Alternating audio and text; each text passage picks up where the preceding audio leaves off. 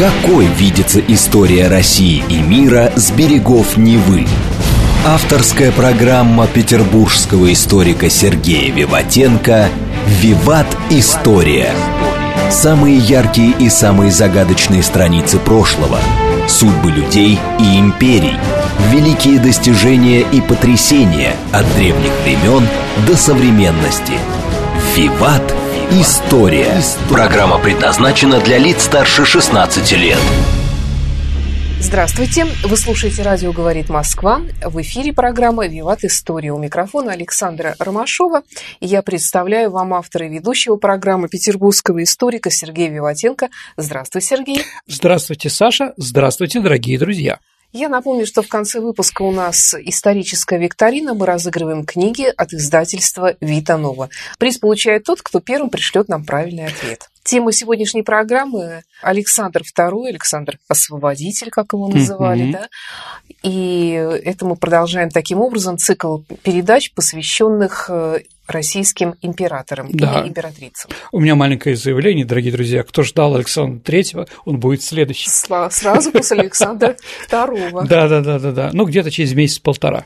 Ну что ж, Сергей, э, огласи тогда план. О чем мы сегодня поговорим? У нас была отдельная тема про убийство Александра II, а сегодня о чем мы будем говорить? Сегодня поговорим о как его характер влиял на принятие решений, а вообще он как э, руководитель нашего государства, он как император, все-таки мы говорим в первую очередь об императорах, да, ну и скажем то, что по каким-то причинам мы с тобой упустили в других передачах.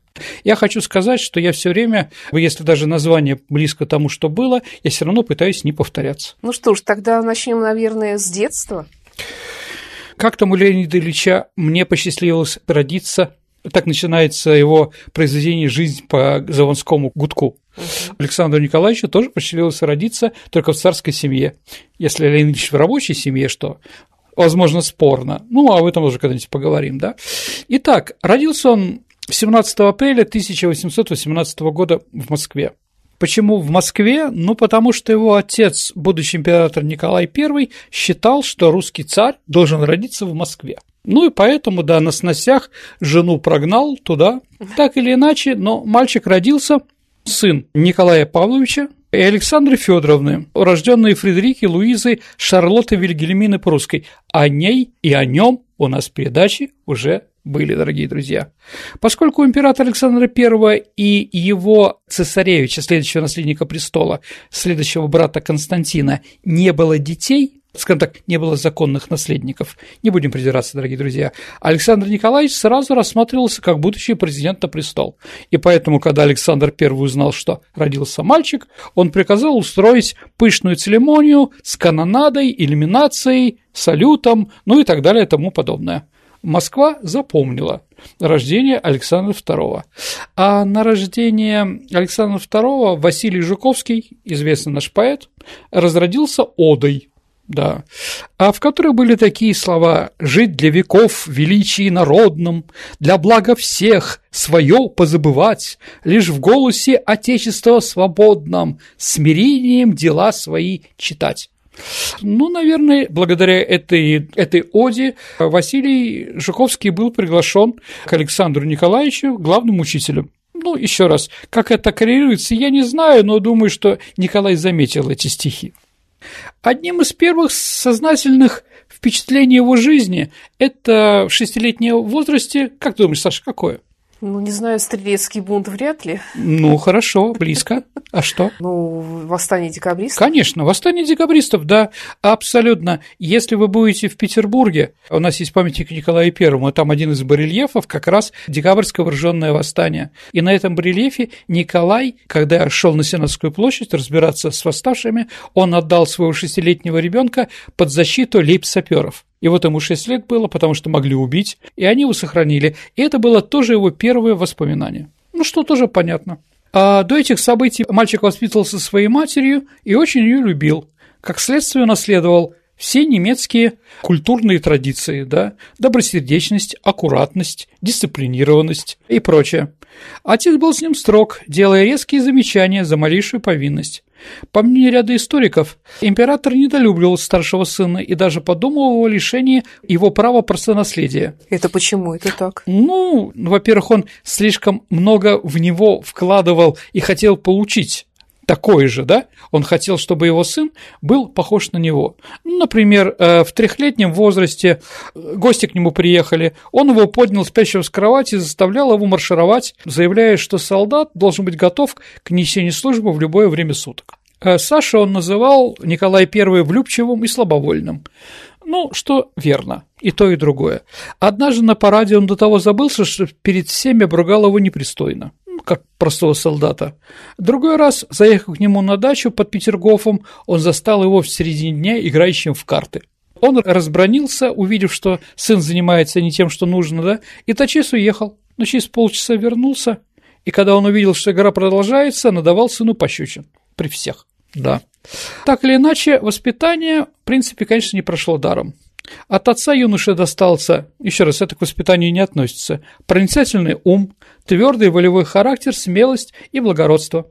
Еще будучи мальчиком, Саша, на вопрос закона учителя, следует ли прощать обиды, цесаревич ответил, послушайте, дорогие друзья, потому что это, скажем так, закроет вопрос, что будет через 50 лет.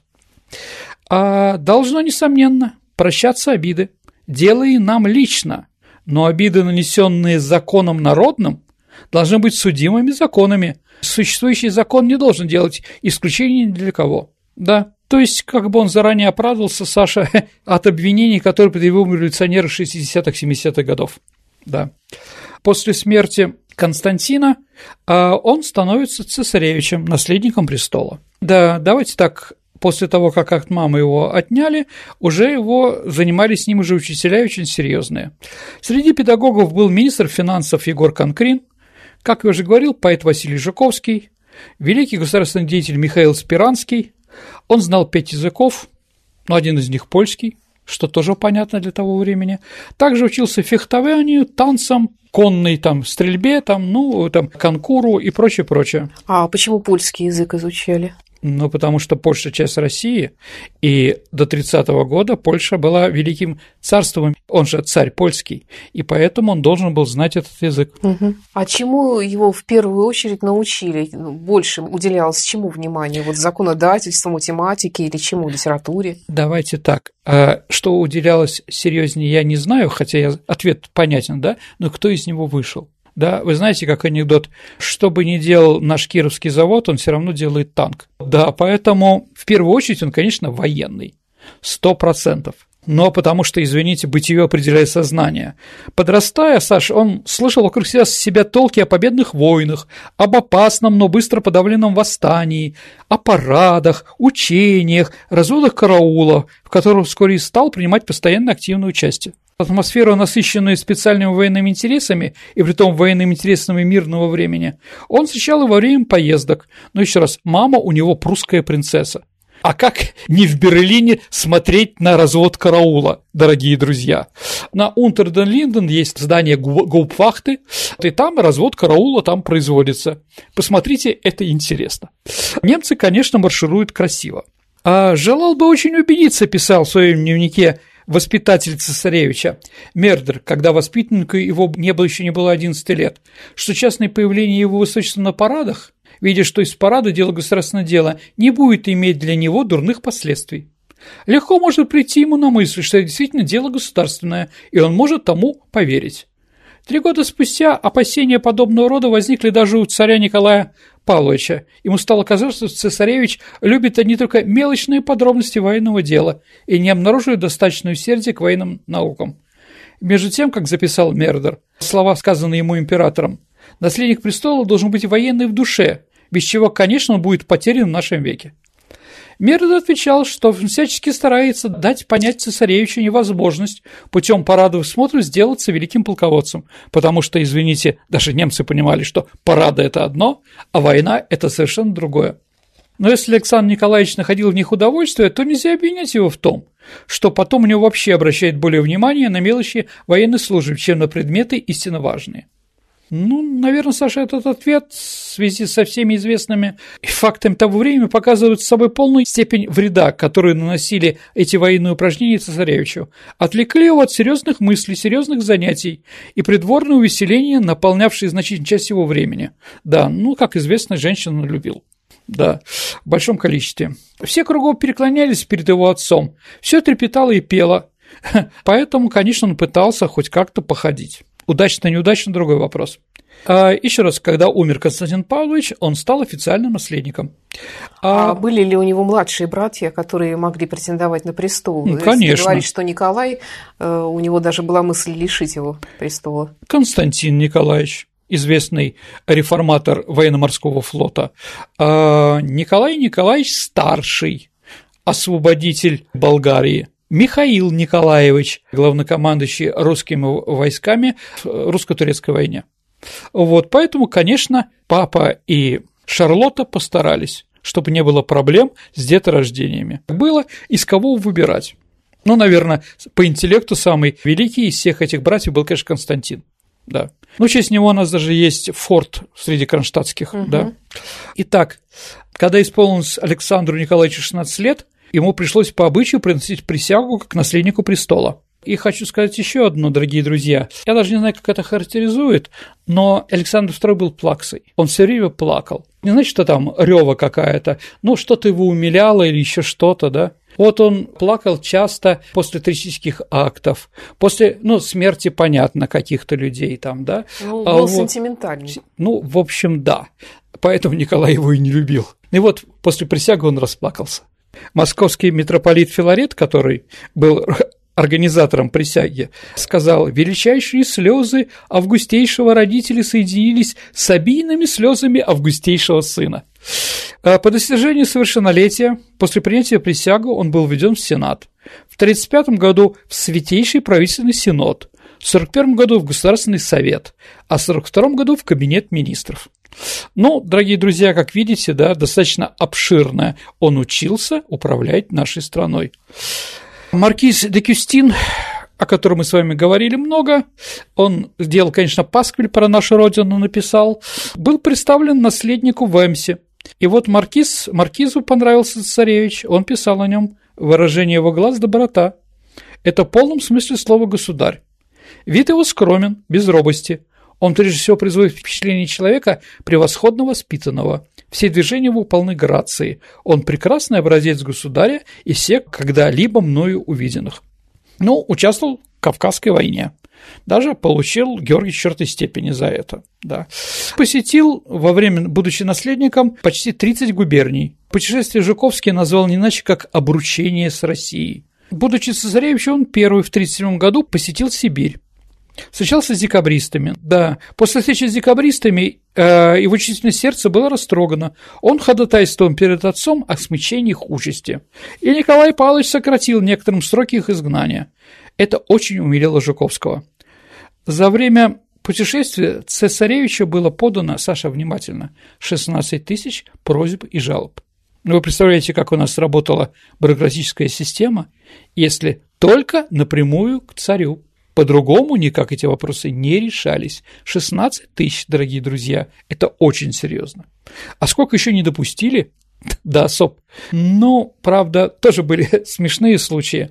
В Самаре, э, ну, он плывет по Волге, в каждом городе ему что-то показывает. Ну, понятно, в Костроме показали ему Макаревский монастырь, там ему больше всего понравилось закусывать водку огурцами солеными, которые делали в тыкве то есть не в бочке, а в тыкве. Ну, Самара тоже решила чем-то сделать. И вот представили Александру Николаевичу женщину самую старую в России. Да, говорит, ей больше 120 лет. И она говорит, ой, батюшка, никогда не думал, что я, простая селянка, в своей жизни увижу двух императоров. Да, Александр говорит, я первый, понятно. А кто второй, говорит? Говорит, Пугачев, батюшка. Ну что делать, да. Разные были встречи. С 46 по 48 год он возглавлял секретные комитеты по крестьянскому делу. То есть он готовил освобождение крестьян. Но Николай I не давал отмашку, все это было сложно. Также в это время он посещает Европу. С целью образовательной? Для ну, конечно, поездка, посмотреть, да? это да. тоже нужно, познакомиться с будущими людьми, с кем он будет общаться как угу. руководитель. В первую очередь найти невесту. Ну, не, не просто же кого-то, а принцессу. Ну, конечно, да. Он первый выбрал. Первый, кого он начал кадрить, это была королева Виктория. Она же тоже, кстати, Александра. Угу. Они погодки, и она была названа в честь Александра Первого, как и он. Ну, что делать? Поматросил и бросил. В общем, да, он неожиданно, не прощившись, уехал с коварного Альбиона. После этого Виктория ненавидела русских и Александра II в том числе. Ну, там еще Крымская война с приветом, как говорится, да, все эти вещи.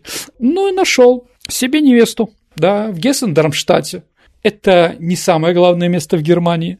Максимилиану Гессен-Драмштадтскую, которую православие прислала имя Марии Александровны. Ну, наверное, еще надо что сказать, да, о том, какой он был цесаревич, а, что в 1934 году на Урале был открыт камень, который был назван в честь его. Саша, как вы думаете, какой камень? Александрит. Конечно, Александрит, да. Тогда он единственное место было на Урале, потом нашли в Бразилии и в других местах, да. Но вот честь именно Александра II носит этот камень. Буду знать. А Мариинский театр назван в честь жены Александра II, угу. Марии Гессен-Дармштадтской. А больница Мариинская? Хороший вопрос. А я не могу ответить. Возможно, да, возможно, нет. На Александрийский театр назван в честь матери Александра II, жены Николая I. А вот, да, там все сложно.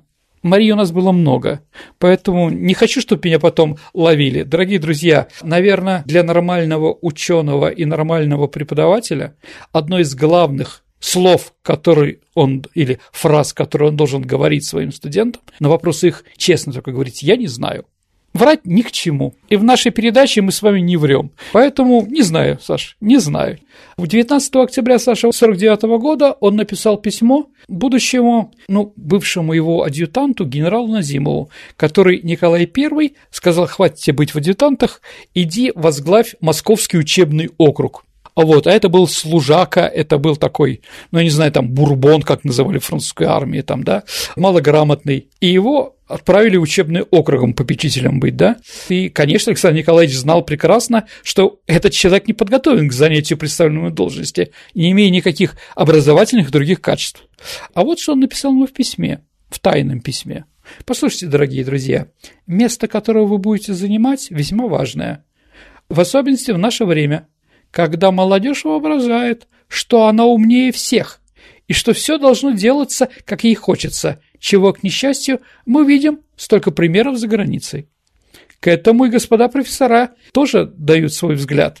Да внушит вам Господь Бог силу и умение исполнять свои новые обязанности, на вас возлагаемые с успехом, то есть к полному удовольствию государя мою, перекрестясь, принимайте смело за это дело.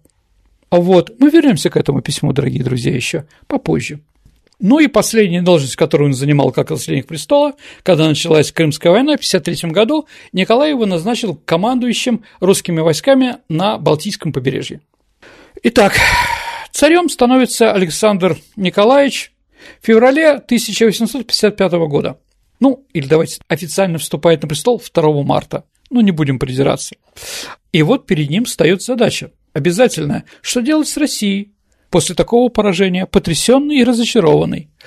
И сам он был тоже потрясен и разочарован этой смертью Николая I, о котором мы говорили, как он умирал, а с другой стороны о поражении. Повторяюсь, дорогие друзья, после русско-польской войны 1632 года, да, мы больше войн не проигрывали.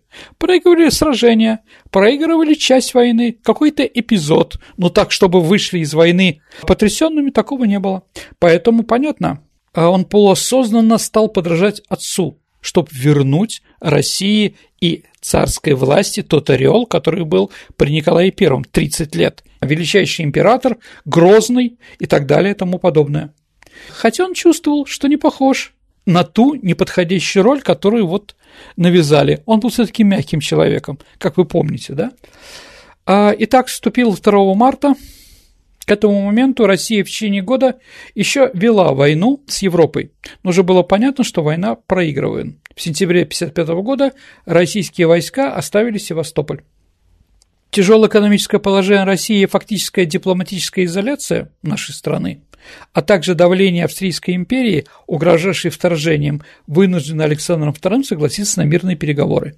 По итогам Парижского конгресса был заключен мирный договор – согласно которому Россия теряла Черное море, крепость Севастополь, ну, город Севастополь оставлялся, все там, да, и устье реки Дунай с островом Змеиный. Война продемонстрировала слабость не только русской армии, но и экономики. Это вынудило Александра II запустить реформы, многие из которых обсуждались, но не были реализованы при Николае I, ну или при Александре I тоже. Теперь внимательно, дорогие друзья и Саш, вот это вот, чтобы понять, кто такой Александр II, без этой фразы понять его невозможно. Я уже к ней подводил, говорил о характере и прочее. По характеру Александр II не реформатор. Кто угодно. Ему спокойно идти под папенькой, да, там под, под кем-то еще. Пусть будет как остается и так далее. Но страна, извините, да, заставила его поменять и свой характер, и вынуждена была сделать реформатором. Даже больше скажу, дорогие друзья, по некоторым вопросам он был даже правее своего отца, ну там более консервативный, да. А, например, в крестьянском вопросе он был врагом эмансипации, то есть наделению прав крестьян. То есть он считал, что это было не надо.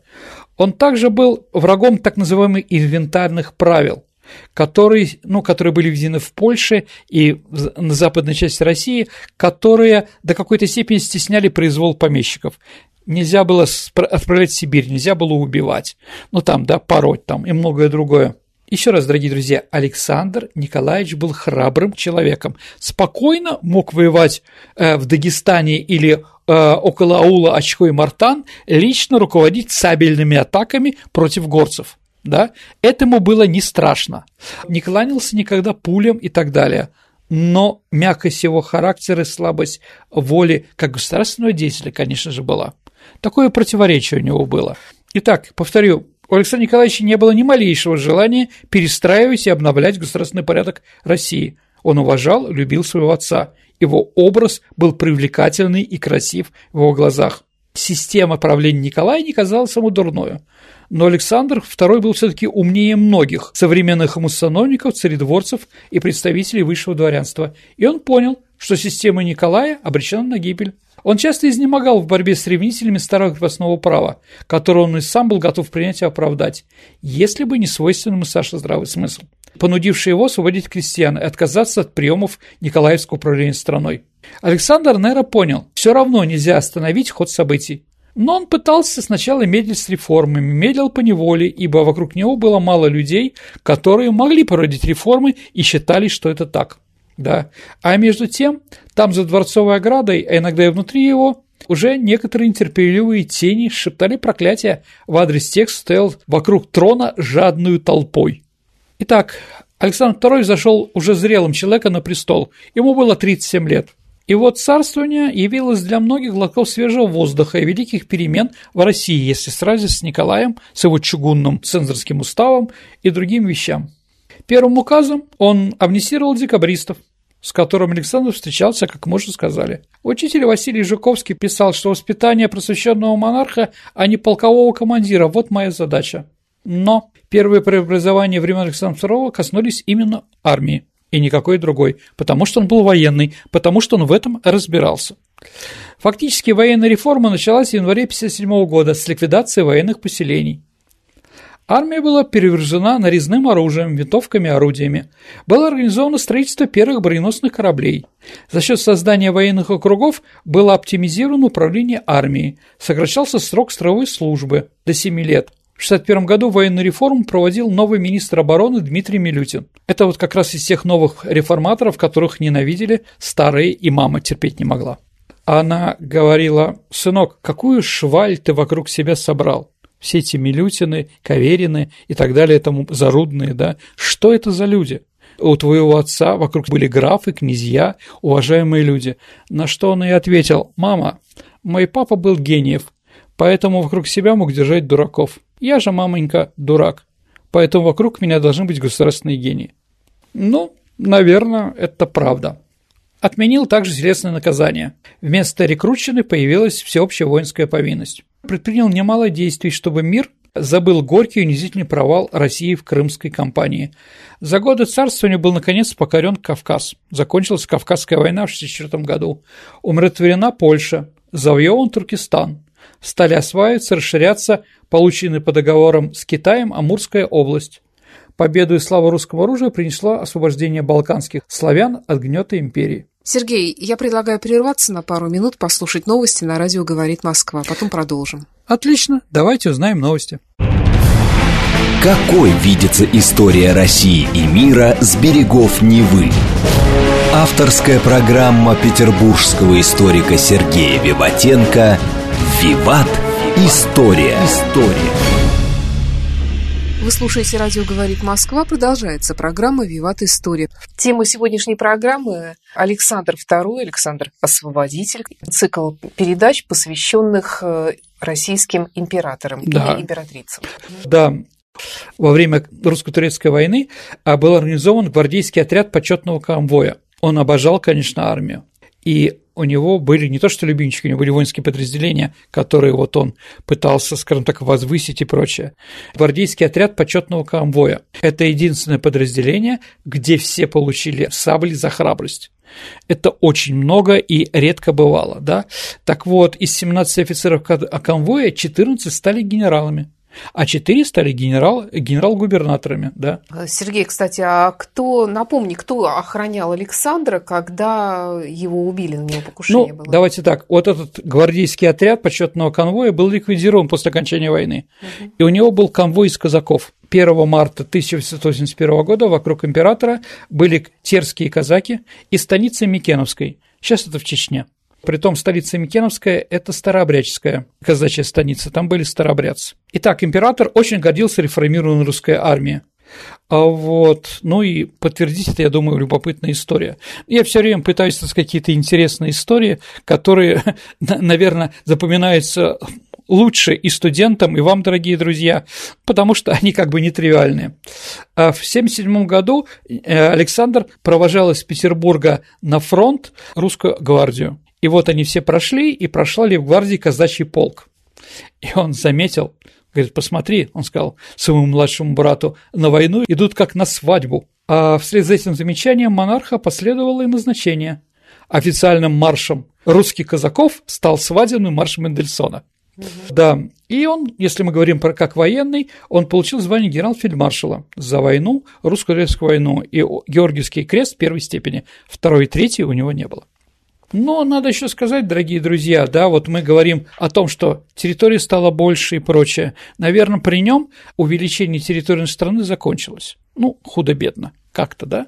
Но в то же время мы в 1967 году продали Аляску. Соединенных Штатов Америки за 7 миллионов 200 тысяч долларов. Ну, у нас когда-то была программа про да. Аляску, а почему ее продали все таки Ну, давайте так, да, те, кого интересно послушать это все, давайте так. После того, как во время Крымской войны Николаю и Александру доложили, что англо-французская эскадра пытается захватить Петропавловск-Камчатском, который адмирал Завойко отбил, стало понятно, что рано или поздно Аляску мы потеряем, потому что у нас нет флота, мы, у нас нет технических возможностей защищать эти земли. Поэтому, да, отдали нашему союзнику, да, потому что Соединенные Штаты Америки во время войны с севера и юга мы поддерживали Линкольна да. Поэтому, да, они, скажем так, и купили эту землю. В 1971 году Россия ликвидировала основные ограничения, наложенные на него Парижским мирным договором 1956 года. В частности, отказалась выполнять пункты о нейтрализации Черного моря. В 1973 году Александр II участвовал в создании Союза трех императоров – российского, австрийского и германского. Он был создан для поддержки баланса интересов трех держав в Центральной Европе и на Балканах. 13 января 1964 года а, Александр II подписал положение о земской реформе, которое было введено, это местные органы местного самоуправления сельской местности, в 34 губерниях которые занимались преимущественно хозяйственными вопросами. В 70 году была проведена также городская реформа, согласно которому 500 русских городов получили местное самоуправление и Думу. В 1964 году также были созданы, изданы судебные уставы, новый уголовный кодекс, появился адвокат, суд присяжных, ну и многое другое. Высшее учебное заведение или образование тоже подверглось при Александре II реформированию. Университеты стали более самостоятельными, получили автономию. А что применительно к университету означает автономия? Ну, дорогие друзья, выборы ректора, профессорой, а не назначение из столицы. Понятно, да? Или там, да, никакого влияния местной власти на ректора не имели в принципе, он был самостоятельный. Вот, расскажу такое еще. Это было недолго, но у университетов был собственный суд. И если полиция пишет заявление, что студент или профессор такой-то что-то сделали плохого, сначала ректорат решает, ученый совет решает, справедливо ли это, несправедливо, или выдавать, не выдавать. Если они говорят не выдавать, этого студента не выдавали царским властям. Но это проходило не так э, долго по той причине, что студенты начали в царя бомбы кидать в большом количестве, да, после этого отменили. Но действительно это был большой шаг вперед, конечно же. Право получать высшее образование получили женщины. Разрешено также было открывать частные школы определенные. Но уровень грамотности населения с 5% дошел до 15%. Но, конечно, вы понимаете, что это было все равно мало.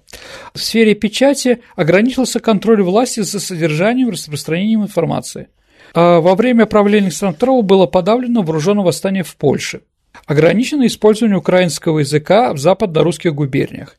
Вместе с тем знач- значительно расширена автономия Великого княжества Финляндского, а финский язык получил в нем статус государственного. Ну, тут, понимаете, игра. Если в одном месте восстание, вот, пожалуйста, вы получаете меньше, а те, кто молчали, были лояльны, получают больше.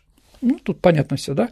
А вот евреям при Александре II разрешалось селиться за пределами черты оседлости. Были сняты некоторые правовые ограничения в положении православного духовенства. Детям священников и диаконам представлялась свобода выбора профессии. Ну вот и пошли товарищ Сталин в революцию, Чернышевский Добролюбов, ну и многие другие. Окончательно прекратилось преследование старообрядцев.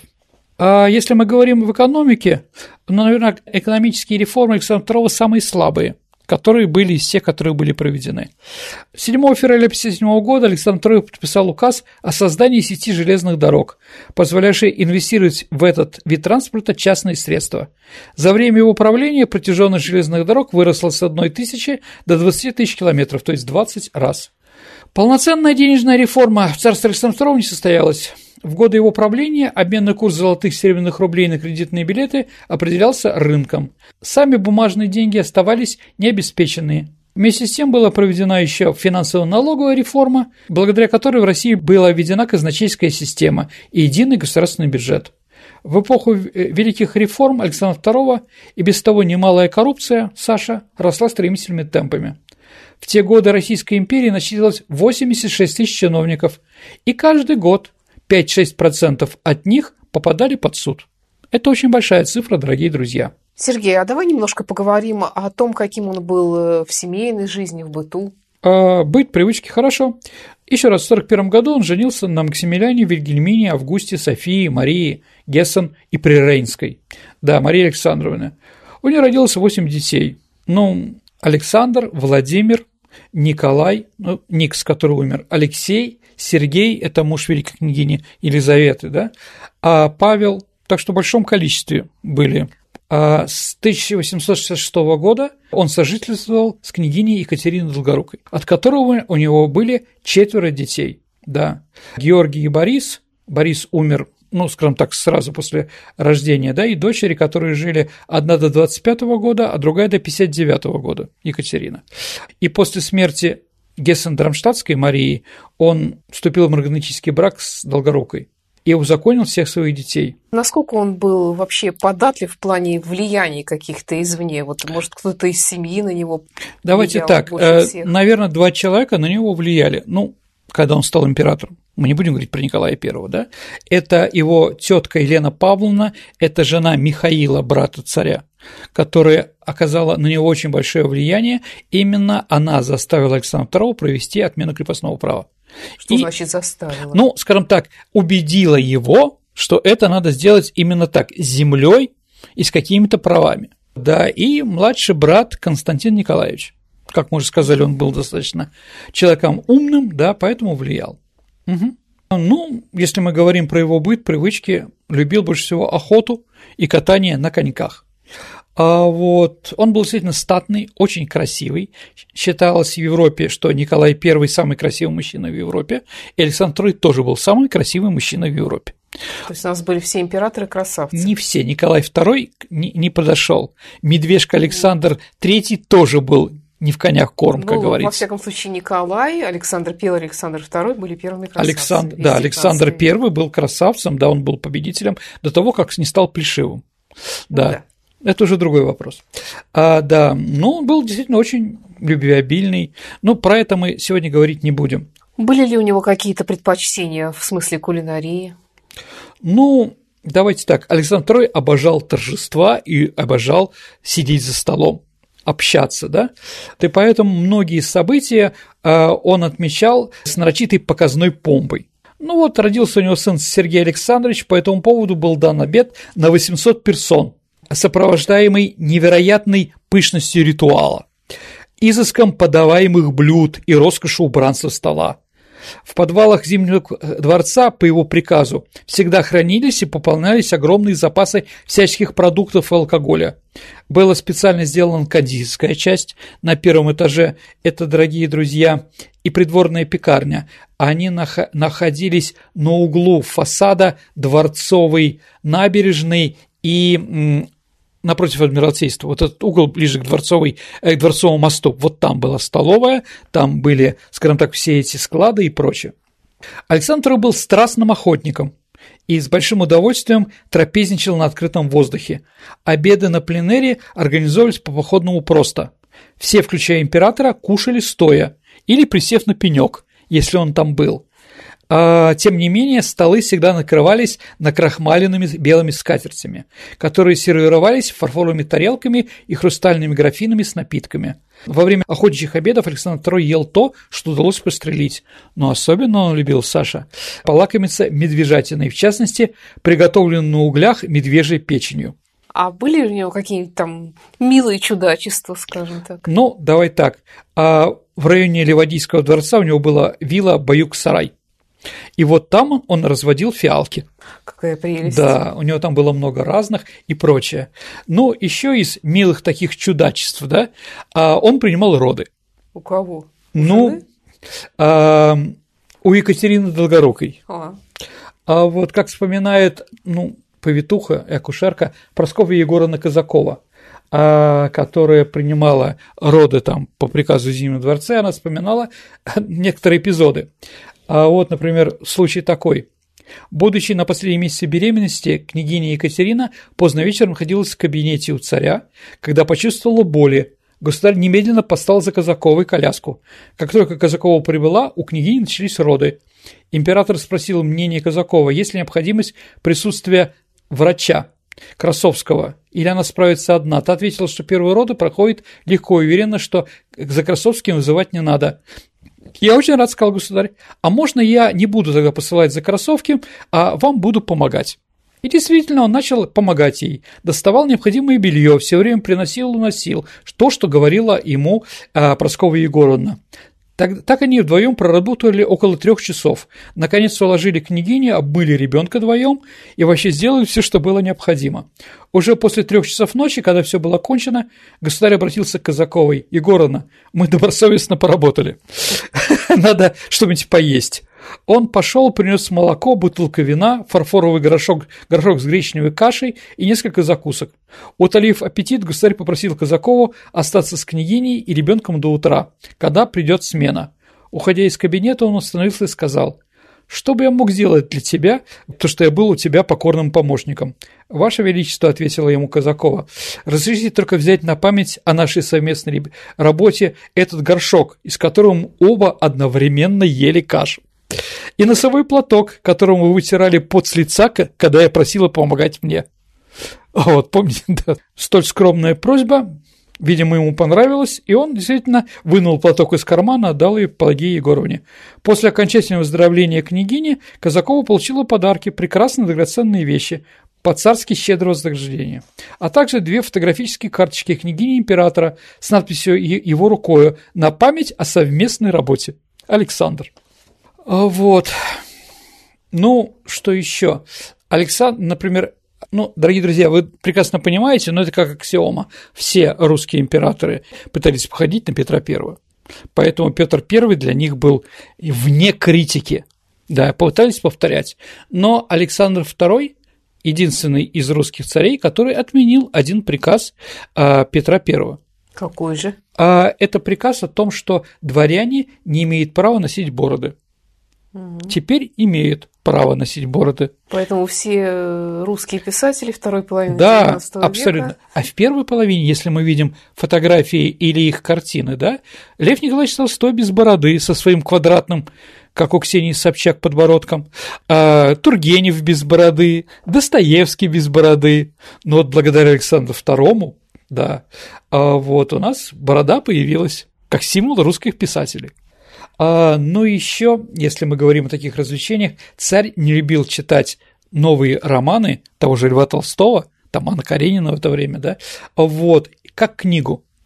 Поэтому, э, еще раз, книга еще не вышла из типографии, но уже была утверждена чиновниками там, да, ему сказали, что книга будет интересная, и поэтому эти книги от руки переписывались Александру II. Александр II прочитал рукописный «Войну и мир» и Анну Каренину. Да. А вот. Ну и почерки у писарей были, наверное, заглядения, если он до такой степени. Сергей, а я слышала о каком-то проекте ограничения самодержавия. Вот если можно, подробнее об этом расскажи. Ну, дорогие друзья, ну, давайте так. Конечно, у нас говорят, и это справедливо, что терроризм никогда не приведет к изменению общественного строя или каких-то вещей, что власть никогда а, к терроризму, скажем так, ну, всегда то есть отрицательно и прочее. Но, в принципе, Александра II пытались убить семь раз. Да. Его губернаторов убивали, министров убирали. Террор был очень большой. И Александр II в конце концов был загнанным волком. Да, он уже не уходил из Зимнего дворца и прочее. Поэтому у него была идея, да, что они хотят. И м, Ларис Меликов, премьер-министр, в то время министр внутренних дел, извините, да, а, значит, он предложил ему, дайте реформы, что они требуют, отстаньте, да. И Александр II, после того, как он стал женат на Долгорукой, он уже рассмотрел вопрос, опять-таки, в фантазиях, не фантазиях, что он уедет в Ниццу и будет там с молодой женой жить, да, потому что он от этого устал. Так, и, и вот поэтому появилась так называемая Конституция а, начала 80-х. Ну, давайте еще раз я все-таки скажу. Оттепель того времени, да, это не только возрождение природы, но и обнажение всех навозных куч, как сказал Салтыков-Щедрин в этот период времени. Вот, да, поэтому действительно вот это, конечно же, выстрелы Каракозова и Березовского сильно на него повлияли. Он понял, что теперь что-то началось серьезное роковое, по-другому стал рассматривать себя. Он был охотник, он чувствовал зверя как охотник, а теперь, еще раз он повторял, что меня травят как волка. Тоже понимал, что сейчас облава, лают собаки, улюлюкают псари, извините, и так далее и тому подобное. Александр опасался, и до такой степени доходило все эти вещи, что он опасался, например, а, в темной бутылке, а, в бутылке принесут бомбу а, в Зимний дворец. Поэтому кристалл Луи Рёдерер, это одна из известных шампанских фирм, да, она находится в Реймсе, там улица Шанс де Марс называется, Марсово поле там, вот, да, и вот они специально для него делали кристалл, то есть единственное шампанское, которое делалось не в зеленых бутылках, а в прозрачном хрустале, чтобы было видно, что там нету бомбы, это делали Александр II. И я думаю, это не случайно, если такой степени он боялся уже всего, так или иначе. Вот. Но, если честно, если честно, я отвечаю про Конституцию Ларисы Меликова, да, все таки надо сказать, что ну, разговор о том, что э, он собирался вводить Конституцию преждевременно. Таких разговоров не было. Были только обсуждения каких-то моментов и уступок, которые должны были произойти 3 марта 1981 года, то есть через два дня после того, как его убили. Но не более того. Поэтому, может быть, он хотел, а может быть, не хотел. К сожалению, я как историк скажу, что документов четких об этом нет. Но, наверное, все-таки я считаю, что если были какие-то уступки, то они были бы косметические, не более того. Сергей, ну мы знаем, что у нас э, императоров э, не любят, а после смерти превозносят. А вот как э, Россия? Не всех, Саша. Да? Ну, как ну, бы... Ну, вот давай на примере Александра II рассмотрим это. Ну, давайте так. Вот простой народ, мы не говорим про интеллигенцию, мы не говорим еще там про чиновничество, какую-то часть дворянства, говорим простой народ. Конечно, Александра II он любил, поэтому к 1901 году, к 40-летию отмены крепостного права, и 20-летию смерти Александра II по всей стране, во многих селах и деревнях были поставлены бюсты Александра II на личные деньги этих товарищей. Открывались и большие памятники. Ну, я напомню, что Спас на Крови, который находится на Екатеринском канале и канале Грибоедова в нашем городе, то место, где его убили, угу. да, оно как бы было построено на народные деньги. Если вы будете подходить когда-нибудь к этому Спасу, да, то на колокольне вы увидите большое количество мозаичных гербов. Да. Эти мозаичные гербы, Саша, это те губернии, которые давали деньги на построение этой самой церкви. И там очень много польских, прибалтийских, финских, бакинский герб очень хорошо виден, среднеазиатские и так далее, тому подобное. Вся страна давала ему. И я напомню, что самый крупный памятник Александру II находится на Сенатской площади города Хельсинки. Понимаете, да? А вот в нашем городе нормального памятника, ну, бюст есть около банка, но это смешно. Нормального бюста Александра II нет. Надо, да, я считаю, что Александр II заслужил, чтобы в Санкт-Петербурге был ему памятник. Ну а крупнейший памятник, так называемый Кегельбан, как его издевались, а он находился в Кремле. Но он был уничтожен. Если помните фильм «Октябрь» Эйзенштейна, там вот идет разрушение какого-то крупного памятника. По-моему, этого памятника как раз и разрушали. То есть Александр II оказался одним из любимых да. А если вы помните, Саша, и даже его могила и сделана из красного мрамора. Кстати, из этого мрамора сделал еще то место, где его убили на канале Грибоедова, извините, Киринском канале, да, он встроен внутрь церкви. Так вот, границы этого места тоже этим камнем обозначены. А его любили потому, что он был освободителем, или просто как человека, или, может быть, потому что он умер такой мученической смертью? Конечно, его любили как освободителя. Только, Саша, слово «освободитель» надо брать в более широком плане. Он освободил не только крестьян, он освободил, конечно, неблагодарную Болгарию – от турок. Он освободил декабристов, освободил деятелей польского восстания 1931 года. Как освободил, через 10 лет они снова подняли восстание. Угу. Петрошевцев, да. Шевченко и многих других. Он действительно более широком плане освободитель. Но, конечно, я, конечно, не буду навязывать свое мнение Русской Православной Церкви, но думаю, что он никогда не будет святым Русской Православной Церкви из-за своих адюльтеров. И марганатического брака. Ну, давайте так, марганатический брак после смерти, в принципе, он, в этом ничего плохого нет. Но как бы вот его разнообразное количество разных женщин, конечно, церкви не нравилось.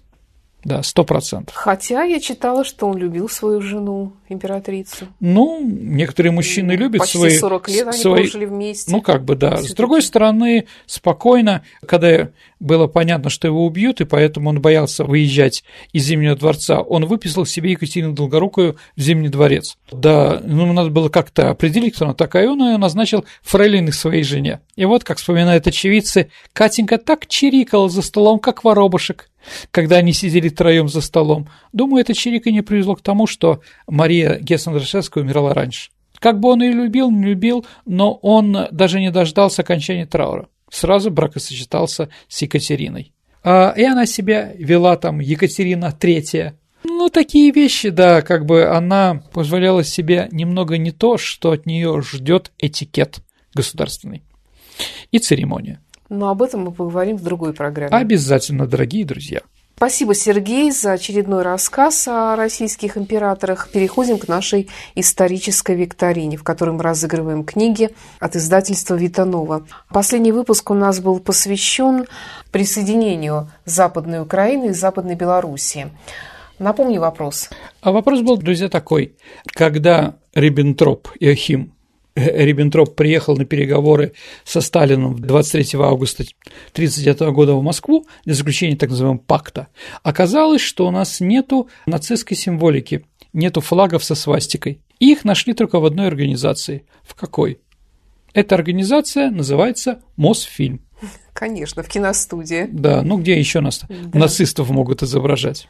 У нас есть победитель. Первым правильный ответ прислал наш слушатель Константин Баранец. Поздравляю Константина Баранеца с этой прекрасной книгой. Ну а теперь время нового вопроса. Угу.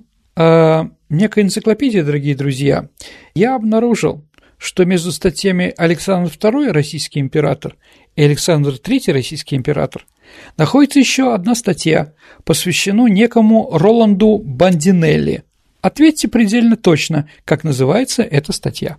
Ваши ответы отправляйте на наш электронный адрес радио Виват Собака Mail.ru ну или вступайте в наше сообщество ВКонтакте и в личном сообщении Сергея Виватенко и мне, Александре Ромашовой, можно отправить тоже ваш вариант ответа. На сегодня все. Это была программа Виват История. Спасибо за внимание до встречи в эфире. До свидания, дорогие друзья. Берегите себя. До новых встреч в эфире.